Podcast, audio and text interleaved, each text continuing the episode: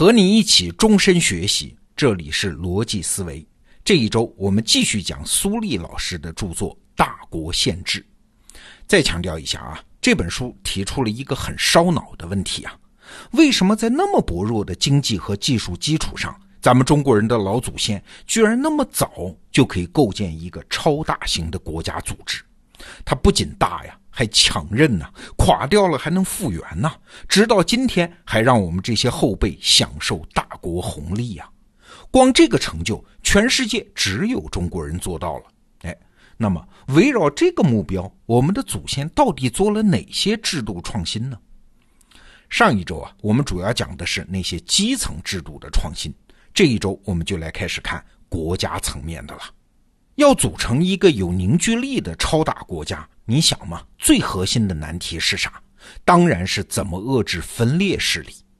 但是啊，在那个时代做到这一点其实不容易的。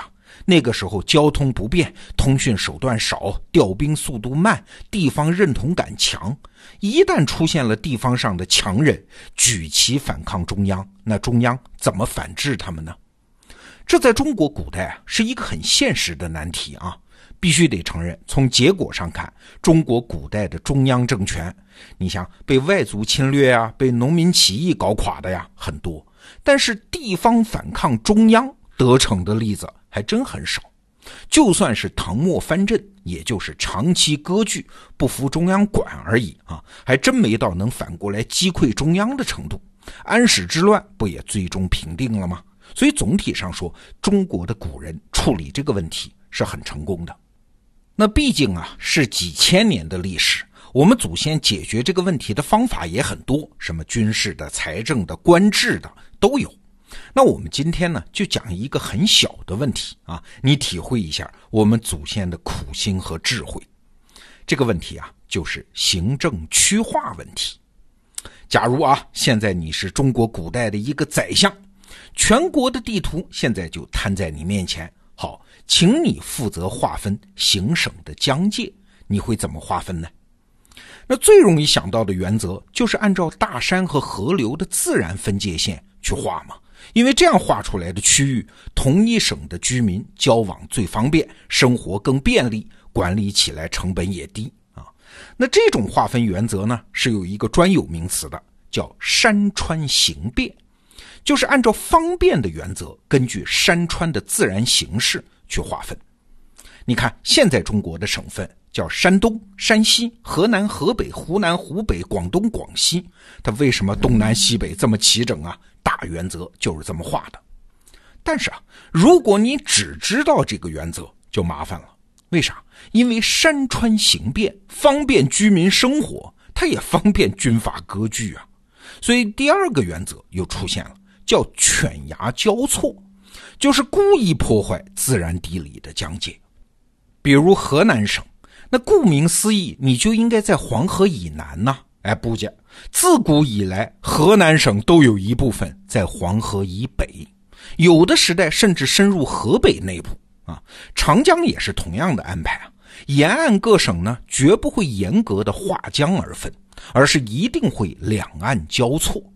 这么做呢，就是为了防止有人利用长江啊、黄河啊这样的天然隔绝线割据自立嘛。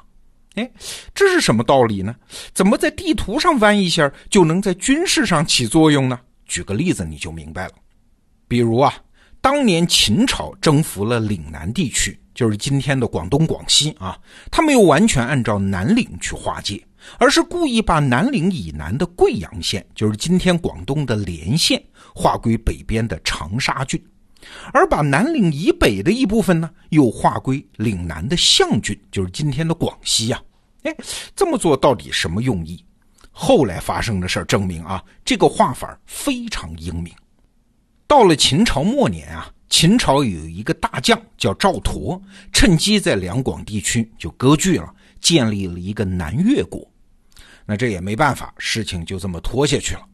到了汉朝呢，这赵佗就给汉文帝写信，说我们是不是按照南岭把边界划分一下啊？哎，汉文帝也没跟他翻脸，打了个哈哈，就婉言谢绝了。为啥？因为当时汉朝的国力还不够嘛，还不足以收复南越。那到了汉武帝的时候，国力强盛了吗？可以发兵平定南越国了。那其中的一路主力的汉军，就是从长沙郡内的贵阳县发动攻击的。刚才我们说的啊，贵阳县位于南岭以南呐，那南岭这个天险就失去作用了。你管不到我这儿，我在这儿做军事准备，你甚至根本就不知道嘛。哎，后来汉军果然就短时间内攻入了南越国，消灭了这个割据势力。你看看，让行政区划和自然分界线不一致，看上去错得很荒唐，也一定会妨碍人们正常的生产生活，管理起来也不方便。但是这种刻意的错背后是有着深谋远虑的政治目的的。你可以摊开中国地图看一看，会发现很多省区的划分，它就是符合这种犬牙交错的原则。比如说四川，四川的地理环境是相对孤立的，群山环抱，一个富饶的盆地，那就很容易有独立的倾向，对不对？哎，所谓天下未乱，蜀先乱，说的就是这个现象。那解决办法呢，就是把在自然地理上更应该属于四川北部的汉中。划归陕西，哎，这样一来，四川北部的门户就打开啊，秦岭就不成为屏障啊。如果四川有独立倾向，那中央的军队就可以从陕西的汉中一路南下，轻松平定叛乱。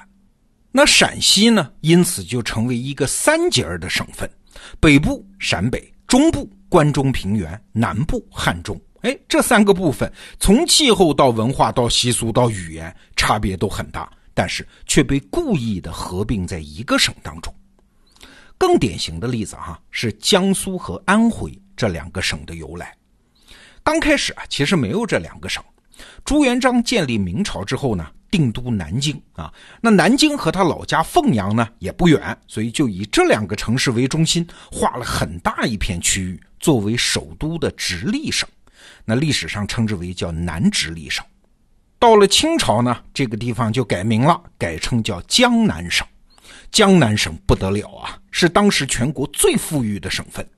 清初的时候啊，江南一省上交的赋税就占了全国赋税总额的将近三分之一。不仅经济富裕啊，江南省的文化也很发达。科举考试，江南一省的上榜人数往往会占全国的将近一半。啊，所以民间有“天下英才半数进出江南”的说法。那你江南省这么强，朝廷当然就不放心呐。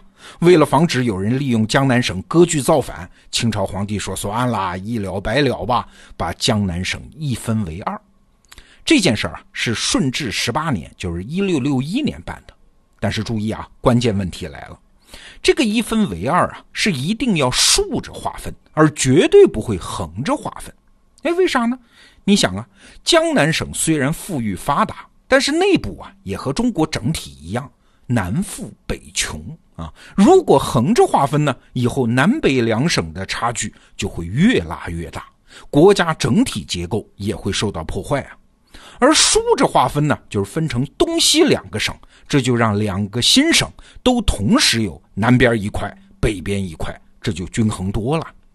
于是江南省就被竖着一分为二，东边的这一部分呢，哎，取两个城市的名字，一个叫江宁，就是现在的南京啊，还有苏州这两个城市当中各取一个字儿，合起来叫江苏。西侧的这一部分呢，取其中两个城市，就是安庆和徽州的各一个字，这就称之为叫安徽。这就是安徽和江苏两个省的来历。当然了，你肯定也想得到啊，竖着划分在解决了整体结构问题的同时，必然也带来新问题啊。比如说，江苏省内部是南北经济差距很大，苏南人往往看不起苏北人。但是这些问题啊，相比较于国家整体结构不稳固来说，就是小得多的问题了。听到这儿你就明白了，行政区划问题它不是个小问题，它关系到能不能成功建构一个超大型国家组织，中央能不能在不动用军事力量的前提下，就对地方势力有制约能力。所以啊，这不是个管理问题，这是一个典型的国家构造问题，也就是这本书说的是个限制问题。这种智慧啊，哪里是制定一部宪法然后遵照执行那么简单呀？这是我们祖先在几千年的历史上一点点摸索、一点点修正，遇到问题就解决问题，有了挫折就吸取教训，是这么慢慢积累出来的。好了，下一个问题来了：如果当真必须要动用军事力量来维护国家安全和统一的时候，那我们的祖先又是怎么处理的呢？军事问题又会演化出哪些新问题呢？我们明天接着聊。最近我们一直在为你介绍的这本《大国宪制》的金牌版电子书，已经在得到 APP 上架。点击本期节目的文稿，或者是在得到首页进入电子书栏目，就可以买到。好，逻辑思维，明天见。